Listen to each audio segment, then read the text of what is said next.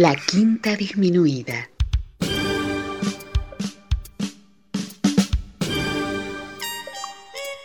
Jazz desde la ciudad más cercana al cielo.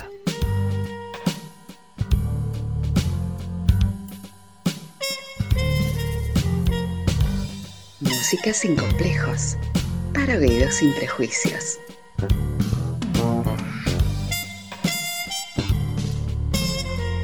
Una producción de Nicolás Peña.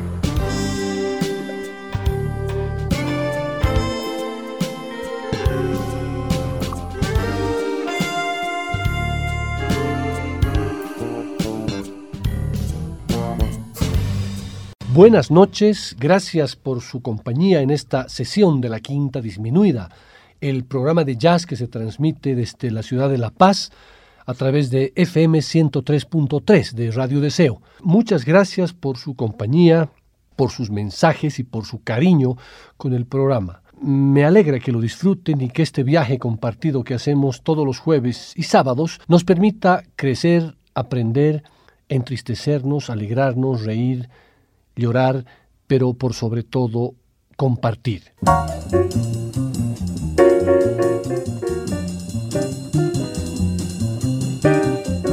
La sesión de hoy estará dedicada a un trompetista que para muchos está en el top 10 de los más importantes trompetistas de la historia del jazz y que murió trágicamente a los 33 años. Lo estamos escuchando en el tema de fondo y a lo largo de estas dos horas de programa lo escucharemos desde sus primeras hasta sus últimas grabaciones, en una selección de 13 temas que me he permitido elegir obviamente personalmente y que por lo tanto responden a una decisión absolutamente subjetiva y personal. No he tomado ningún greatest hits de Lee Morgan y por lo tanto estos temas que he elegido pueden no ser sus temas más importantes, ni más representativos, ni mejor logrados, ni más vendidos, ni nada. Pero estoy seguro que gracias a la paciencia y generosidad que ustedes tienen con la quinta disminuida, estos temas serán de su absoluto agrado. Y si no fuese así, me encantaría que me escriban al correo olorajazz.gmail.com o también me puedan escribir al Facebook al usuario Nicolás Peña, la quinta disminuida, o al Twitter al usuario La Quinta Jazz. Por cualquiera de estos medios, sin complejos, nos podemos comunicar. Y para mí estén absolutamente seguras y seguros que será un verdadero placer recibir sus comentarios, sugerencias y divergencias con relación a nuestra sesión yacera.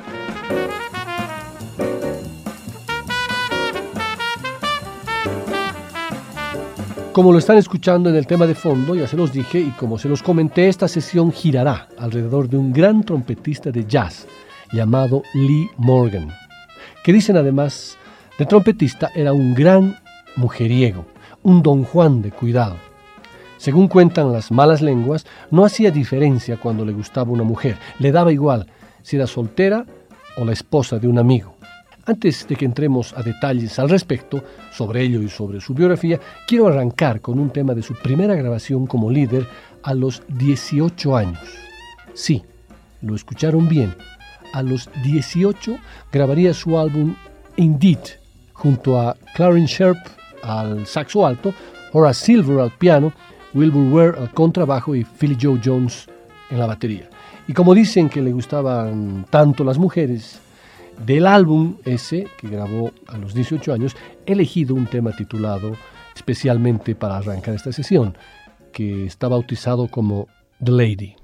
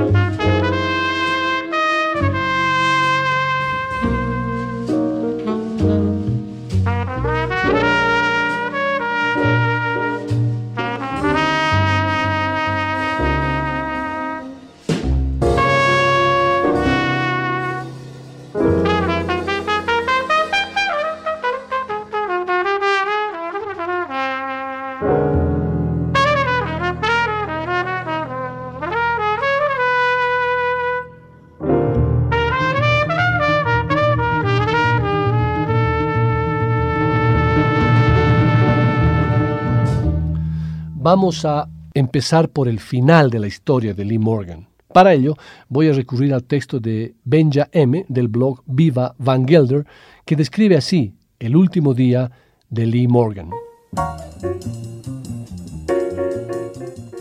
Helen Moore caminaba a buen paso por Houston Street.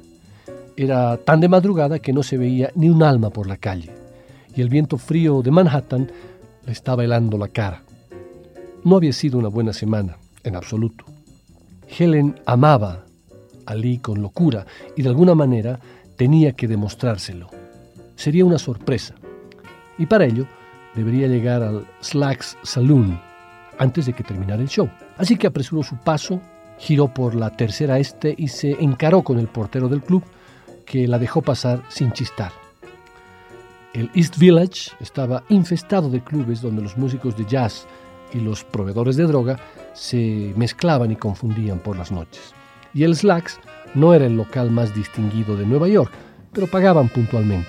Lee le contó a Helen que en cierta ocasión le habían presentado allí a un pintor llamado Salvador Dalí. Comenzó a bajar los escalones y la trompeta del hombre de su vida se sentía cada vez más cercana. Estaban tocando Totem Pole, una de las favoritas de Lee y que además le estamos escuchando como tema de fondo. Muchas noches cerraban así en ese local, con esos 10 minutos hipnóticos y extenuantes para los músicos. Helen vio a Lee sobre el escenario, al fondo de la pequeña sala. No estaba llena, pero se veía bastante gente entre el humo y los efluvios del Bourbon. Avanzó junto a las mesas para alcanzar la primera fila. Quería ver la actuación más de cerca. Era el momento preciso. Helen sacó un arma y le disparó a su hombre en el pecho. Un solo tiro, casi a quemarropa. Lee Morgan moriría desangrado minutos más tarde.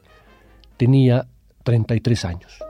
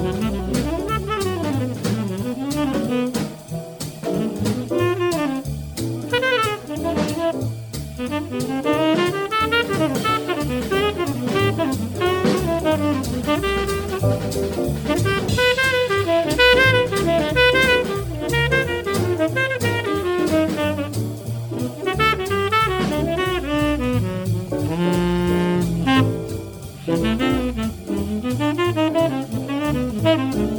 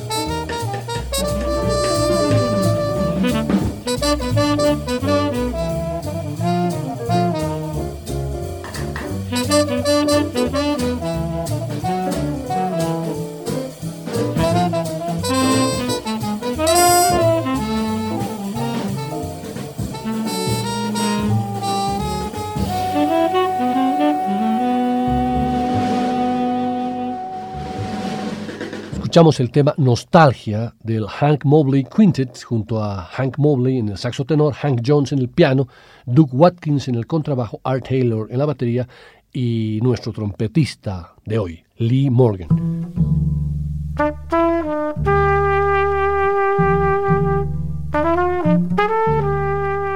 Lee Morgan había conocido a Helen Moore diez años antes de ese fatídico día. Le había inclusive dedicado una canción, Helen's Ritual, incluida en su disco póstumo Caramba.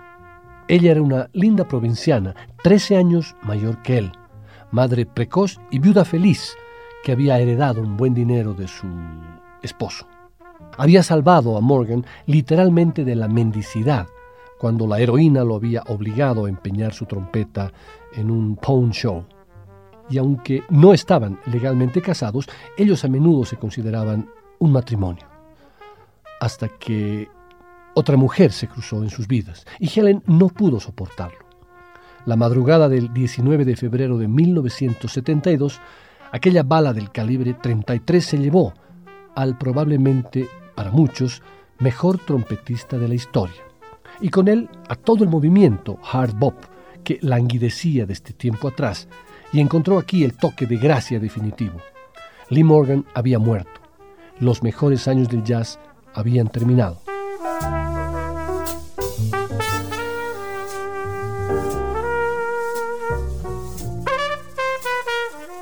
Dentro de las grandes obras que dejó en su corta y prolífica carrera musical se encuentra el tema I Remember Clifford, en el que Morgan tiene un sonido y un solo únicos, mezcla de virtuosismo y sentimiento, transmitiendo a través de su trompeta un respeto absoluto y un homenaje a una de sus principales influencias en la trompeta, la del gran Clifford Brown.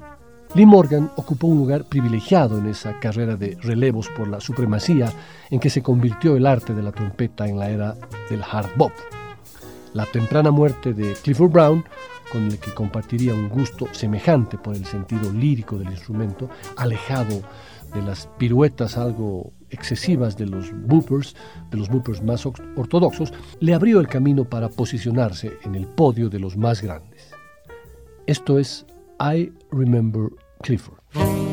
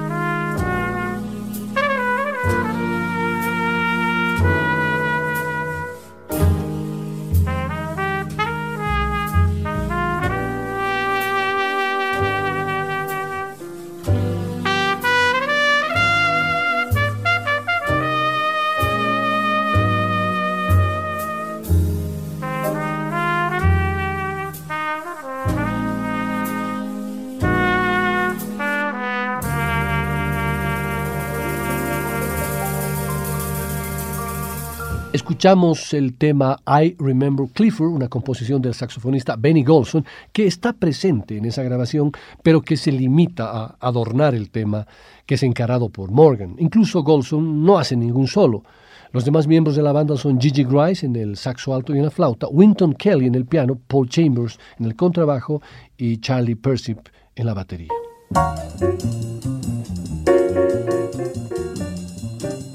Lee Morgan tenía un estilo que no se parecía a ninguno de los trompetistas de entonces. Bueno, tal vez un poquito a Clifford Brown, a quien dedicaría un disco completo, y, también tenía algo de parecido con Dizzy Gillespie. Comenzó como profesional siendo apenas un adolescente, por lo que no tuvo más remedio que acostumbrarse a la vida bohemia de los ambientes nocturnos del mundo del jazz.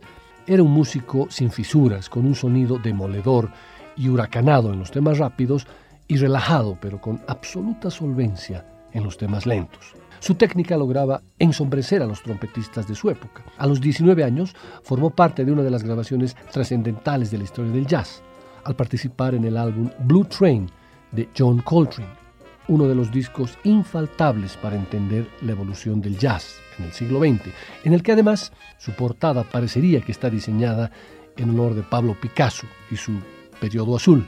De ese álbum en el que todos los temas son maravillosos, he elegido el que la melodía principal, el tema principal, está a cargo de Lee Morgan, que después de plantearla se aboca de lleno a su improvisación, para luego dejar que el trombón de Curtis Fuller prepare la entrada del espléndido solo de John Coltrane. Esto es Lazy Bird.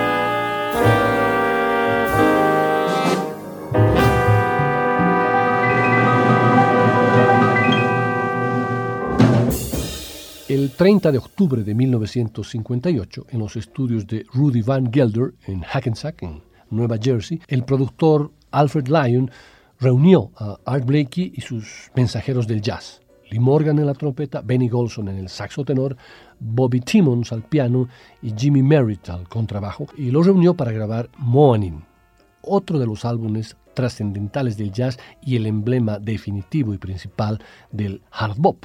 Alfred Lyon había fundado en 1939 junto con Max Margulis el sello discográfico Blue Note Records, famoso no solo por haber impulsado el jazz moderno con maestros de la talla de Thelonious Monk, sino por la excelencia de sus grabaciones a cargo de su ingeniero de sonido Rudy Van Gelder, o también de las potentes y espléndidas fotografías de Francis Wolff que ilustraban las portadas de sus discos. Rudy Van Gelder era un mago colocando los micrófonos, regulando los niveles y mezclando los instrumentos. Muchas de esas sesiones de grabación fueron fotografiadas por Francis Wolff y algunas son ya imágenes icónicas en la historia del jazz.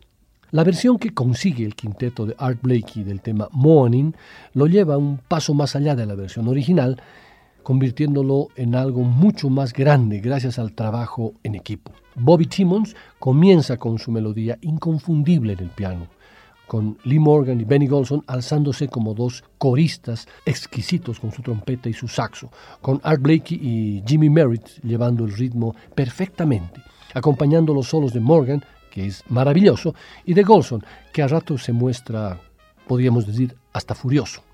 Timmons tiene un magnífico solo también con una profunda carga de blues, algo que combina muy bien en este tema largo, nueve minutos y medio de auténtico placer. El álbum comienza con un apunte de lujo, un pequeño diálogo entre Rudy Van Gelder y Lee Morgan, hablando sobre dónde colocarse. Bueno, retrocederé un poquito, le dice Lee Morgan. Y menos mal, si se llega a colocar más cerca, nos devoraría con su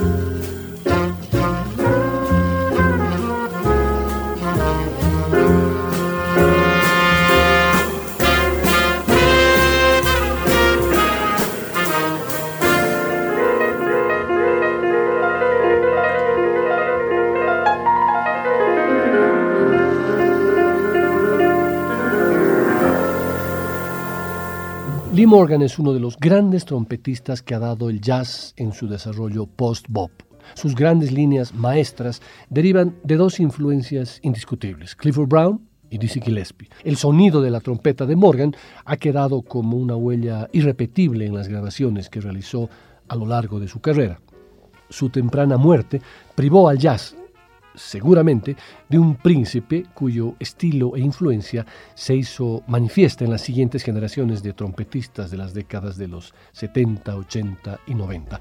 La técnica de Morgan es altamente precisa, a la vez que inusual en el uso de algunos trucos, podemos llamarlos así, que lo hacían invulnerable y original en su interpretación, haciendo de él una figura irrepetible.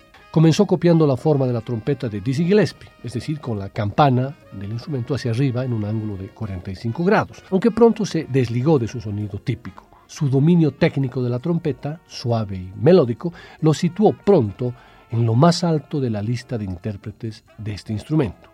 Sus frases rápidas y elegantes y la utilización magistral del glissando fueron lo que más llamó la atención de su toque, cuyo timbre sonoro variaba de registro al utilizar el semipistón con gran maestría. Era característico en él ejecutar la frase musical con dos golpes que precisaban de dos y hasta tres lengüetas. Es lo que comúnmente se llama digitación artificial. Esto es, para aquellos que no son músicos o han estudiado eh, música, eh, la digitación artificial es ejecutar dos notas a la vez pulsando distintos pistones. Maravilloso.